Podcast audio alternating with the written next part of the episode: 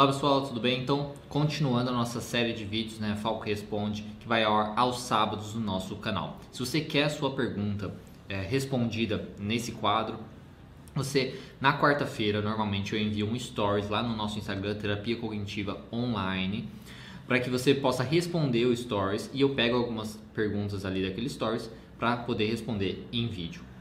Ao mesmo tempo, eu também faço uma postagem no nosso canal do YouTube, uma postagem escrita, onde você pode mandar sua pergunta pelos comentários. Então, normalmente nas quartas-feiras, pela manhã, normalmente, eu faço essas duas coisas que dão a possibilidade de você enviar sua pergunta e eu responder nesse vídeo que vai ao ar aos sábados. Se você é novo no canal, por favor, se inscreva para ajudar o canal e dê um gostei se você gostou do vídeo. Então, sem mais delongas, vamos à primeira pergunta.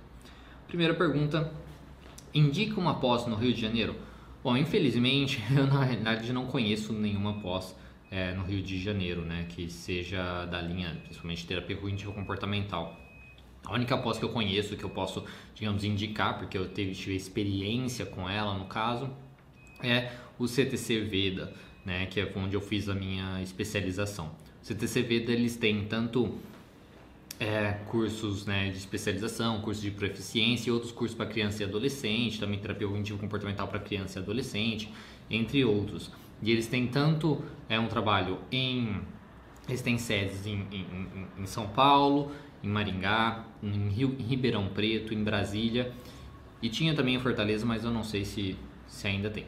Mas depois se você puder ir até essas cidades e, e, e, e quiser você pode dar uma olhada lá, CTC Veda, no, no Google, você consegue achar. Infelizmente, no Rio de Janeiro eu não conheço é, nenhuma para poder te ajudar. Se alguém conhece e está vendo esse vídeo, deixa aqui nos comentários que talvez possa ajudar outras pessoas, mas indicação minha eu não saberia dar. ok? Segunda pergunta: como psicólogo cognitivo, o que você tem a comentar sobre a hipnose clínica, que diz curar depressão, traumas e outros? Bom, a hipnose né, é uma coisa muito antiga, né? Freud usou ela por um tempo, vários outros profissionais, é, pessoas, né?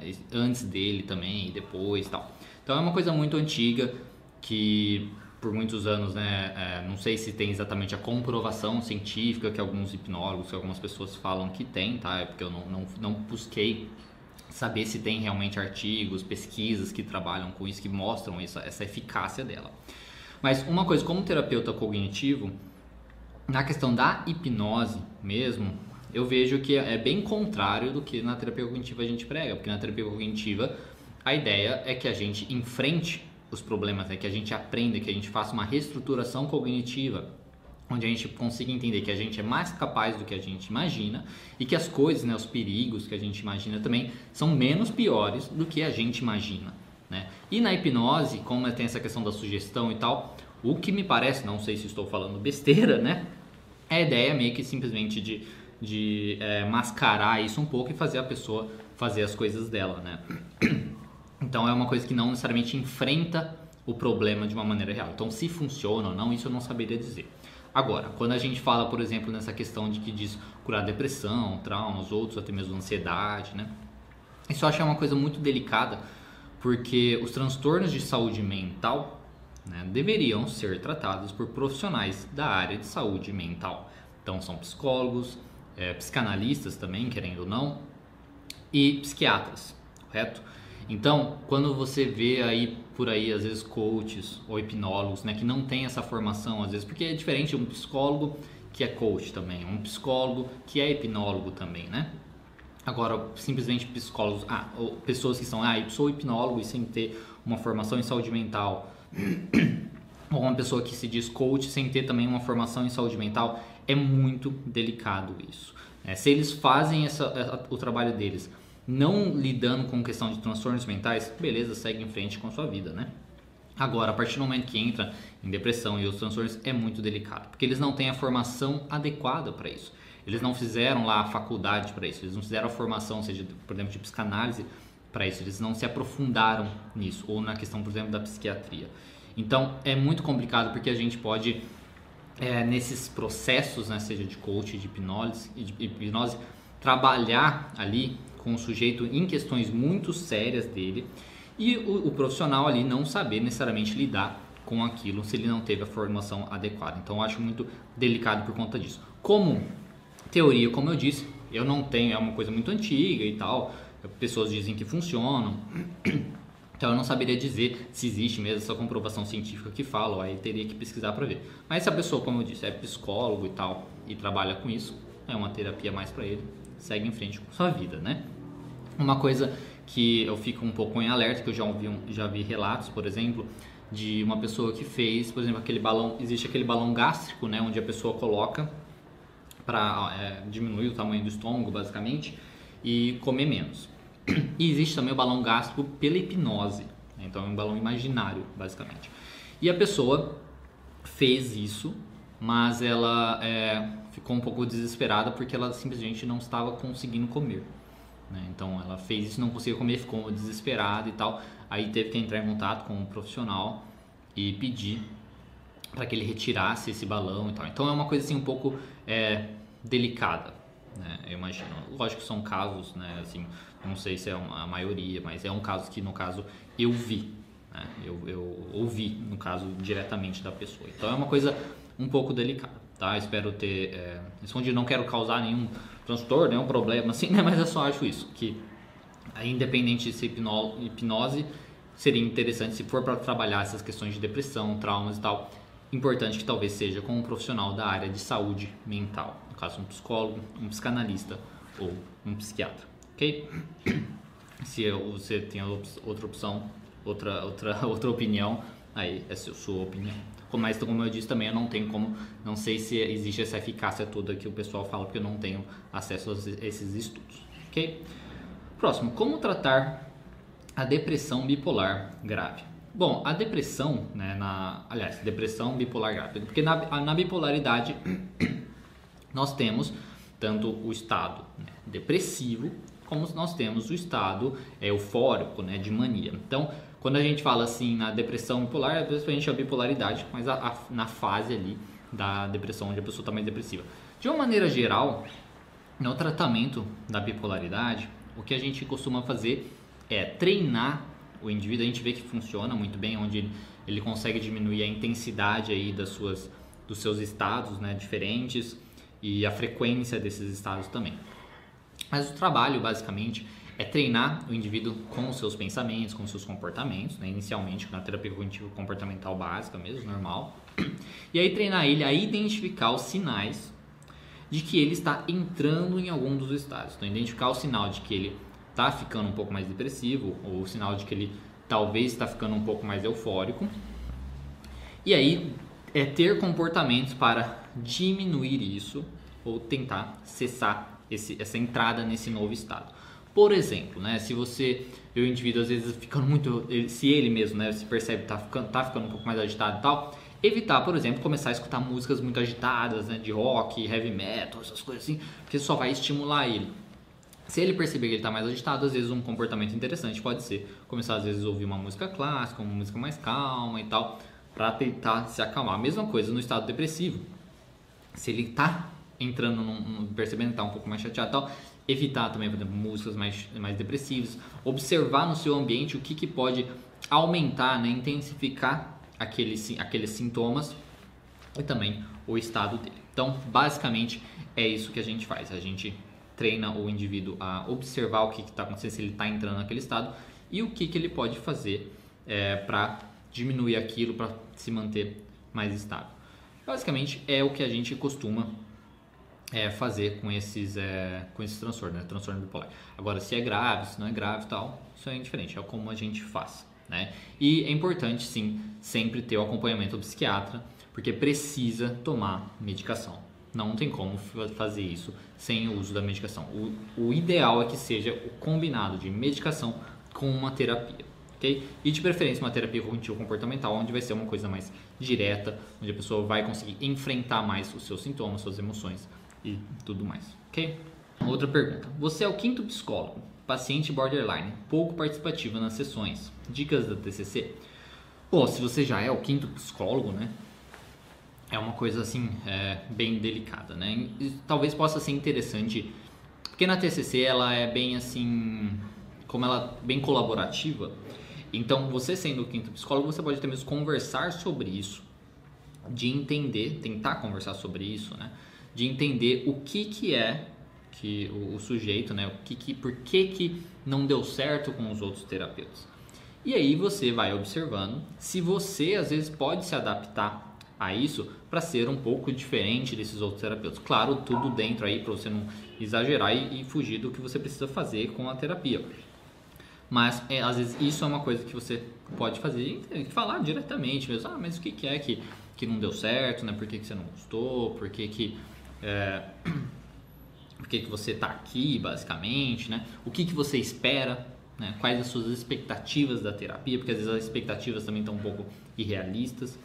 E aí tem que entender assim, né? Porque paciente borderline é bem difícil mesmo, né? Pela instabilidade emocional e tudo isso, né? E essa questão da participa, participa, de participar das, das, sessões pode ser trabalhada justamente como é, de entender por que, que ela está é, buscando terapia, quais as expectativas dela, por que, que não deu certo com os outros e trabalhar a sua motivação ali de estar fazendo a terapia. Por que, que é importante ela fazer terapia? Por que, que é importante ela participar?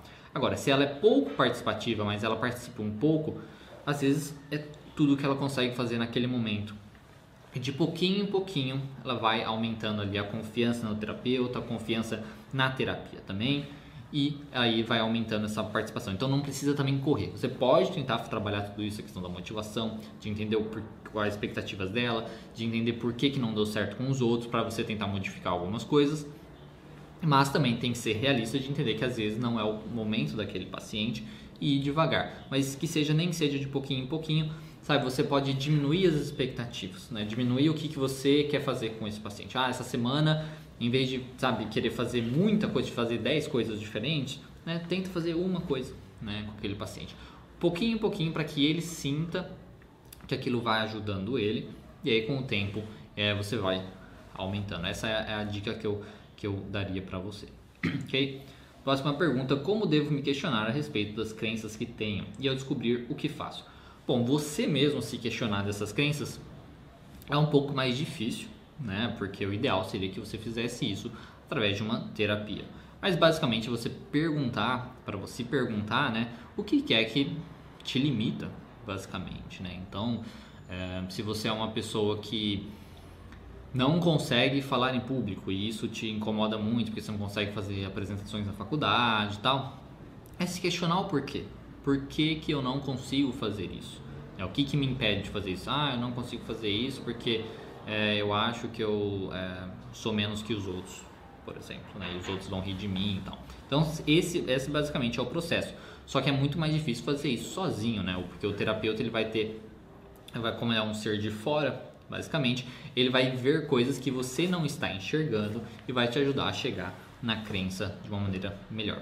E para você, é, depois que descobrir as crenças, é o tratamento normal né, da terapia cognitiva, que seria você é, questionar a veracidade daquilo, questionar a necessidade também de focar nessas crenças, de aprender às vezes a aceitar algumas crenças, algumas coisas e trabalhar com o comportamento, né, de alterar isso aonde eles possam ajudar também com o seu pensamento, ok?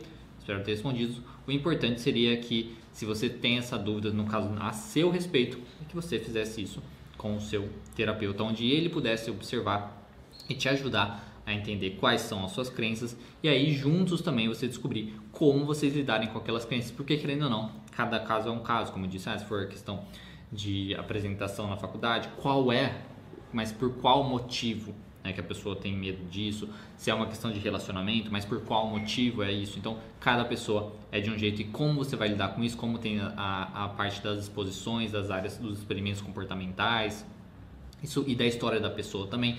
Isso vai variar de pessoa para pessoa, ok? Então, essas são as perguntas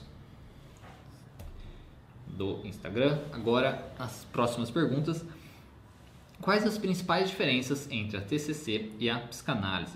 No que concerne, por exemplo, a origem dos transtornos, etc. Bom, eu não sei dizer assim com certeza, né? Porque eu não trabalho com psicanálise, né? Como já faz muito tempo que eu abandonei, digamos assim, a linha da psicanálise, é, eu não saberia dizer com certeza. Uma coisa que eu posso falar é que na, no, na origem dos transtornos, querendo ou não, Freud falava muito é, sobre a questão da sexualidade, né? A origem dos transtornos tem a ver com a questão do complexo, complexo de Édipo, né? Se foi uma coisa bem sucedida, essa, essas questões da cisão do, da mãe, né, do, do, da castração, todas essas coisas. Então tem a ver uma questão da sexualidade, não, não é sexo, né, mas é da sexualidade ali infantil, a importância disso e, e como que é, foram as fases também, né, daquela criança, fase, aquela coisa de fase, fase anal, fase oral e tal, e como que essas fases se desenvolveram, né, se teve algum problema naquelas fases, naquele desenvolvimento. O meu entender é isso na psicanálise, tá? Então, tipo, se o indivíduo tem um problema em alguma fase específica, em algum no complexo Édipo também, alguma coisa assim, aí ele desenvolve então os seus transtornos. Na questão do tratamento é através da fala para tentar o indivíduo é, descobrir aquilo mesmo e tal e ter um insight, né, daquilo e aí acabar é, melhorando. Isso é o meu entendimento. Se, se eu estiver enganado, se alguém trabalhar aí com psicanálise, deixa aqui nos comentários para ajudar o, nosso amigo aqui com a sua pergunta. E a diferença da TCC é que, de certo modo, é, tem, a, é, tem a ver com as experiências também da infância e tal, mas não tem essas questões das fases, fase não, não sei o que, não tem essas coisas relacionadas com sexualidade, não tem nada disso. A questão da TCC é que durante a nossa vida, nossa infância, nossa adolescência, nossa vida né, mais jovem, digamos assim, nós vamos tendo experiências tanto positivas quanto negativas. Nós vamos tendo, tendo, também os ensinamentos dos nossos pais, da cultura, né, da sociedade, dos avós, enfim, dos amigos, né? E todas essas experiências fazem com que a gente desenvolva crenças sobre nós mesmos, sobre o mundo e sobre o futuro. Então, se eu sou uma pessoa capaz ou não, se eu sou uma pessoa amável ou não, se o mundo é um lugar cruel, se o mundo é um lugar é, difícil, inseguro, aquela coisa de todo homem é safado, coisas nesse sentido. E sobre o mundo também, sobre o futuro também, sobre é, as coisas tendem a dar certo para mim, nada dá certo para mim, tudo vai piorar, coisas nesse sentido. A gente vai desenvolvendo então essas crenças e a gente vai fortalecendo essas crenças conforme a gente vai tendo as nossas experiências é, depois. Então, é uma coisa que quando a gente forma essas crenças, em alguns momentos da nossa vida, elas são ativadas e aí acabamos tendo o transtorno. Então, se você é uma, tem uma crença, por exemplo, de ser uma pessoa incapaz, às vezes numa apresentação de uma faculdade, né, como eu já falei antes aqui, uma apresentação na faculdade, você pode ativar aquela crença, lembrar né, que você é uma pessoa incapaz e aquilo te causar muita ansiedade e aí você não conseguir fazer a apresentação. Tá? Então, assim é como a terapia cognitiva enxerga. E o tratamento da terapia cognitiva é trabalhar, fazer o que a gente fala da reestruturação cognitiva, que é através de questionamentos mostrar que o indivíduo é mais capaz do que ele realmente é, do que ele realmente acha que ele é, ou desenvolver isso se ele não for, né? E também mostrar que os perigos que ele imagina e tal são menores do que ele imagina. Isso é o básico, assim, meio que bem por cima do que a gente faz, através dos questionamentos, do, do, da parte da cognição, também dos comportamentos, dos experimentos comportamentais e da exposição. Isso é o que eu poderia falar para você, não sei se responde a sua pergunta, mas se alguém souber aí também alguma coisa da psicanálise especificamente, comenta aqui embaixo, que depois é, o nosso amigo aí pode ver. Última pergunta, gostaria de saber como é a estrutura das sessões da terapia cognitivo comportamental. Bom, a terapia cognitivo comportamental nas sessões, ela é distribuída em três partes, né? Tem o início, meio e fim.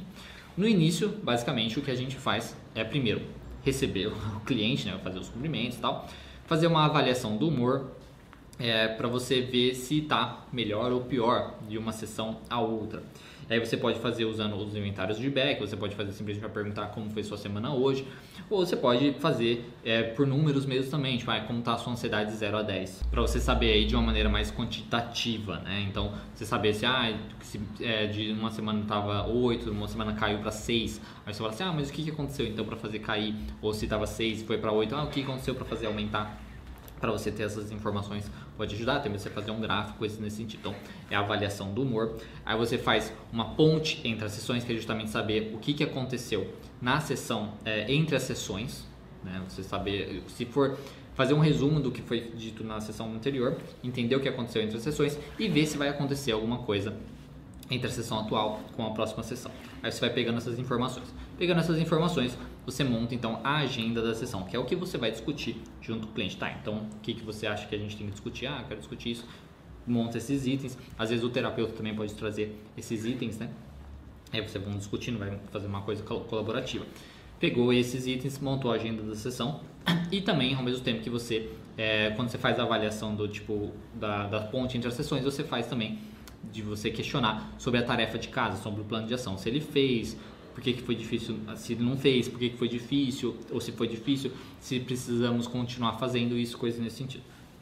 Isso é a primeira parte. A segunda parte da sessão, que seria o meio, é pegar esses itens é, do, da agenda e trabalhar em cima deles, montar ali um modelo cognitivo, entender, entender a situação, o pensamento, o comportamento do sujeito e tentar é, já desenvolver estratégias em cima disso, em cima do pensamento, em cima do comportamento, coisas assim.